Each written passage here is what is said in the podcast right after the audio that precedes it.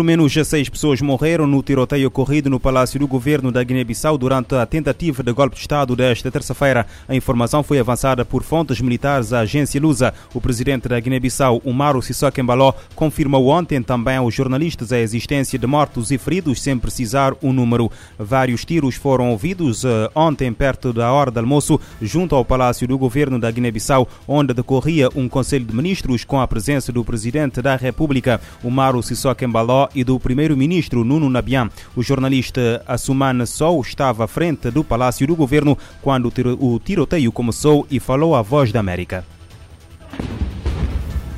Sim, sim, eu estava em frente do, do, do Palácio do Governo. Quando começou o tiroteio, primeiro disparo do, do, de um bazuca que disparou uh, dos militares, neste caso fardados, que saíram do, da outra zona e invadiram o Palácio do Governo. Lançaram o tiro do canhão e houve disparo da AK, troca de tiro. Mais tarde houve disparo mais do canhão e nós estávamos todos aflitos a correr para que ninguém apanhasse o, o estalhaço das balas naquele momento. E daí que a população houve o pânico, as populações estão a correr nas ruas, as crianças estão obrigadas a sair das escolas, os mercados estão a fechar, os transportes públicos, neste caso táxis e toca-tocas, uh, todos foram obrigados a parar de, de circular também, todos ficaram com o medo. E bloquearam as ruas? Sim, bloquearam as ruas por alguns momentos.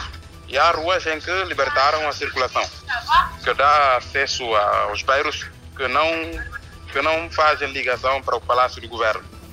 Um bairro para outro, há circulações tran tranquilas. Mas de já para a avenida principal, para ter acesso ao Palácio do Governo, que é complicado. Houve corte E o que é que diz a rádio pública, a televisão pública até este momento? Não, a, a, a rádio pública não está a funcionar, não está a emitir a televisão também. As emissões foram suspensas. Mesmo a emissão da Rádio Capital foi suspensa uh, por razão da segurança. Ninguém sabe uh, até quando. Somente está a emitir a rádio, uma rádio privada pertencente ao presidente Sissoko Embalo, mas que ninguém está a falar, somente estão a passar a música. E uma rádio católica neste momento que está a emitir também em Bissau, neste caso, Rádio Somar.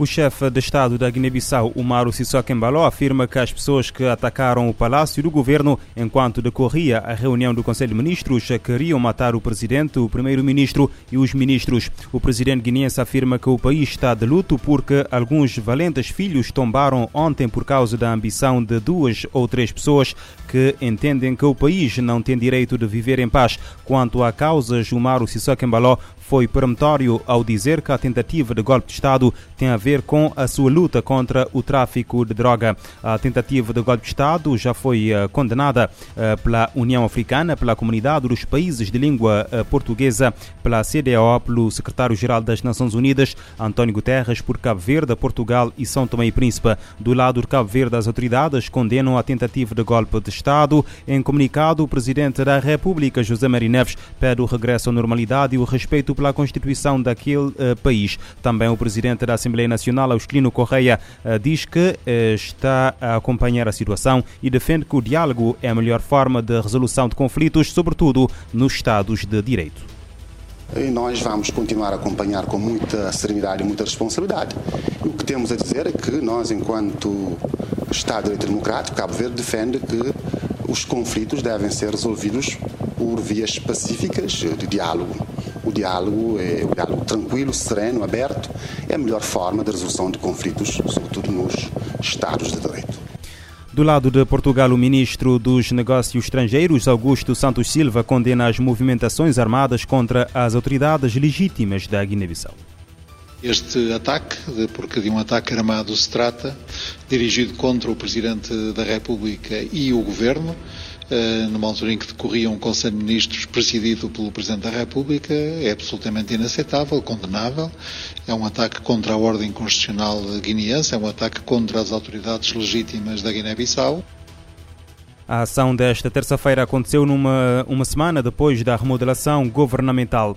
A Associação Sindical dos Jornalistas de Cabo Verde realiza na próxima sexta-feira uma manifestação pacífica à frente da Procuradoria-Geral da República na cidade da Praia contra ataques a jornalistas e à liberdade de imprensa no país. A convocação da, da Direção Nacional da JOC é extensiva aos jornalistas e amigos dos jornalistas no sentido de se mobilizarem para acompanharem na sexta-feira o jornalista do Jornal A Nação, Daniel Almeida, juntamente com o semanário foram constituídos arguídos pelo Ministério Público, tendo sido convocados a, a comparecerem na Procuradoria-Geral da República para serem ouvidos. A JOC refere na sua convocatória que, aqui, eh, que aquilo que chama de intenção do Ministério Público surge eh, depois eh, do online Santiago Magazine e do jornal do jornalista Hermínio Silvas terem sido também constituídos arguídos e acusados de crime de desobediência qualificado no processo de investigação sobre o crime crime de violação de direito de justiça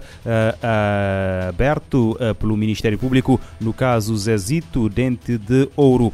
Em causa está a publicação a 28 de dezembro do ano passado pelo jornal online Santiago Magazine da notícia intitulada Narcotráfico. O Ministério Público investiga ministro Paulo Rocha por homicídio agravado, que dava conta que o Ministério Público está a investigar o ministro da Administração Interna Paulo Rocha por homicídio agravado. O provedor de Justiça José Carlos Delgado recorda que a liberdade de imprensa impera sobre vários outros aspectos, inclusive o segredo da justiça.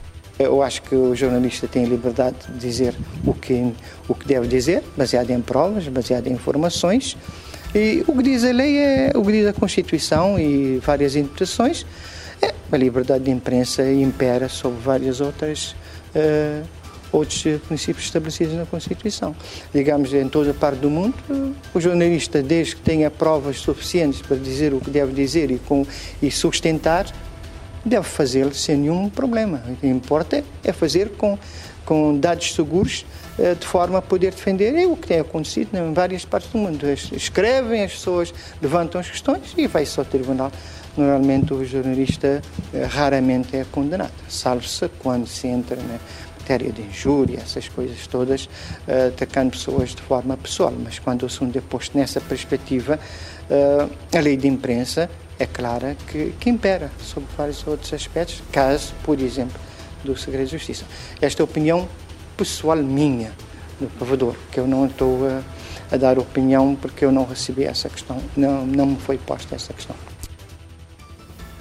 Antes de Daniel Almeida, do Jornal A Nação, eh, o jornalista Hermínio Silva e o jornal Santiago Magazine eh, foram constituídos arguidos e acusados de crime de desobediência qualificada no processo de investigação sobre o crime de violação de direito de justiça aberto pelo Ministério Público no caso Zezito eh, Dentro de Ouro, morto pela PJ num tiroteio em 2014. Zezito Dentro de Ouro é o principal suspeito da morte da mãe da coordenadora de investigação criminal da Polícia Judiciária, Kátia Tavares. Quatro jovens vão aguardar o julgamento em prisão preventiva por suspeita de terem apedrejado agentes da Polícia Nacional na Ilha do Fogo. O anúncio foi feito nesta terça-feira pela Procuradoria-Geral da República. Em comunicado, a PGR refere que foi ordenada a detenção de cinco jovens com idades compreendidas entre os 21 e os 30 anos, suspeitos de apedrejarem agentes da Polícia Nacional durante uma diligência policial a 21 de janeiro no bairro de Belchés, no município de São Felipe.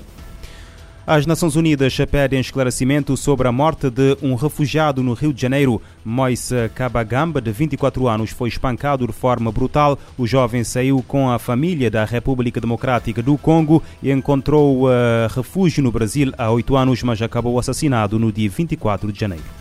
A Agência da ONU para Refugiados, Acnur, e a Organização Internacional para Migrações, OIM, receberam com consternação a notícia da morte do refugiado congolês Moise Kabagambi, de 24 anos, que foi espancado de forma brutal na Barra da Tijuca, bairro na zona oeste da cidade do Rio de Janeiro.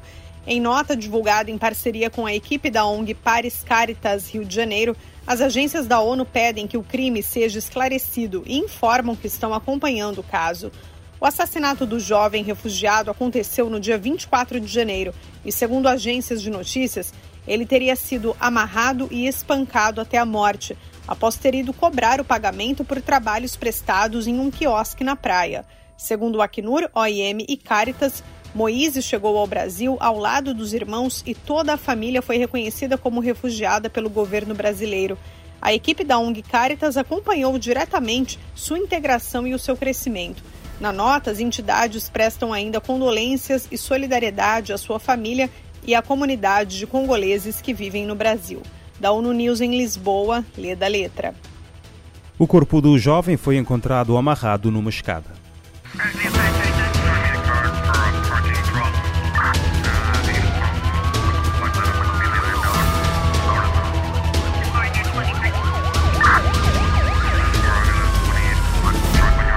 Este programa está disponível em formato podcast no Spotify e em radiomorabeza.cv.